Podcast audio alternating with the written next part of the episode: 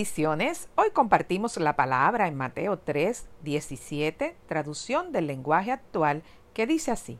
Entonces una voz que venía del cielo dijo, Este es mi Hijo, yo lo amo mucho y estoy muy contento con él. Bendita palabra del Señor. Saber a quién tenemos que agradar nos ayuda a mantener la paz que sobrepasa todo entendimiento, que es la que Jesús nos ofrece. Además, nos ayuda a tener una autoestima saludable. Una de las enseñanzas que Jesús nos da en la Biblia es que Él no trataba de agradar a todo el mundo.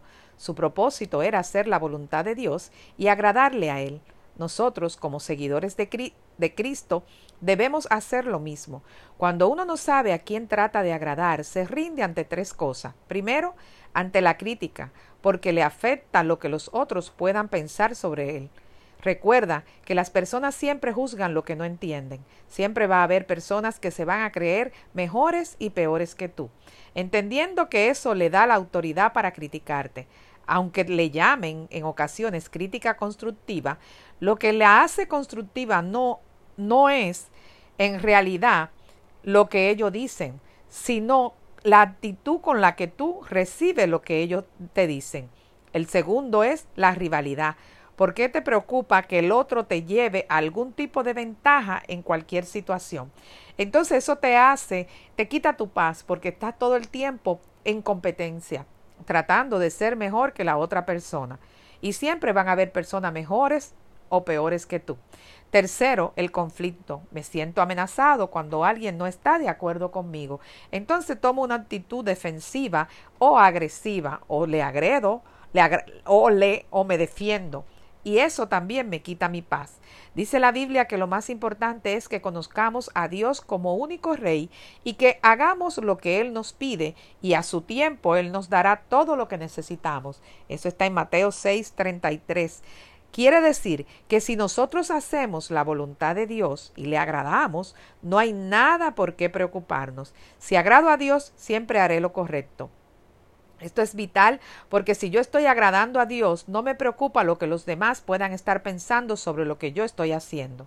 Eso me trae paz a mi mente y a mi corazón. Pero para saber la voluntad de Dios y agradarle, debo buscarlo y sacar tiempo con Él. Debo orar para conocer la voluntad del Padre.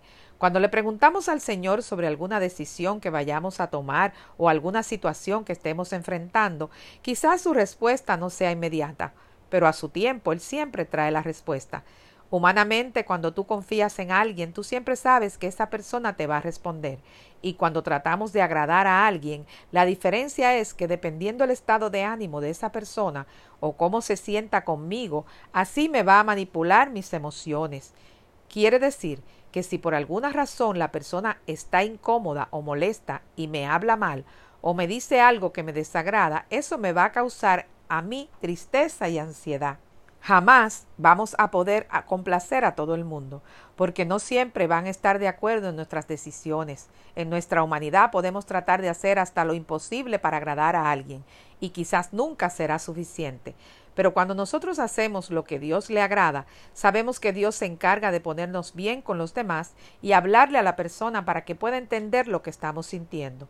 Si le agradamos a Dios primero, podemos ver que en algún momento la persona nos va a ver a través de los ojos de Jesús y eso va a permitir una mejor relación con ellos, porque va a ver lo que hay de Jesús en mí. A veces las personas no te rechazan a ti, no en realidad están rechazando lo que hay de Cristo en ti, porque no han tenido un encuentro con Él. Pero la paz viene cuando a pesar del rechazo tú sigues haciendo lo que le agrada a Dios. Amén. Tenemos que entender que agradarle a Dios tiene que ser nuestro primer objetivo y meta, porque así fue que Jesús nos enseñó. Amén. Espíritu Santo de Dios, te alabamos, te bendecimos, te adoramos, glorificamos tu nombre, mi Cristo. Padre, yo te presento a cada uno de mis hermanos que están al alcance del sonido de mi voz. Yo te pido, Padre Santo, que seas tú, Señor, ayudándonos, Padre, a hacer tu voluntad. Ayúdanos, Señor, a hacer lo que a ti te agrada, Padre amado. Señor, que en todo momento nuestro objetivo sea agradarte, Señor, hacer lo que tú nos has mandado hacer, Padre amado. Señor, porque si te agradamos a ti, Señor, podemos sentir tu paz que sobrepasa todo entendimiento. Así como Jesús siempre se ocupó de agradarte, así nosotros queremos, mi Señor, poderte agradar en todo lo que hagamos, agradarte en nuestros pensamientos, en nuestras acciones, Señor, en todo lo que hagamos, día a día, Padre, que nuestra meta al levantarnos sea agradarte. En el nombre poderoso tuyo, mi Jesús. Amén y amén. Visítanos en www.compartiendolafe.org. Si este audio ha sido de bendición a tu vida, te invito a que lo compartas y que juntos podamos compartir la fe en el nombre poderoso de Jesús. Amén y amén.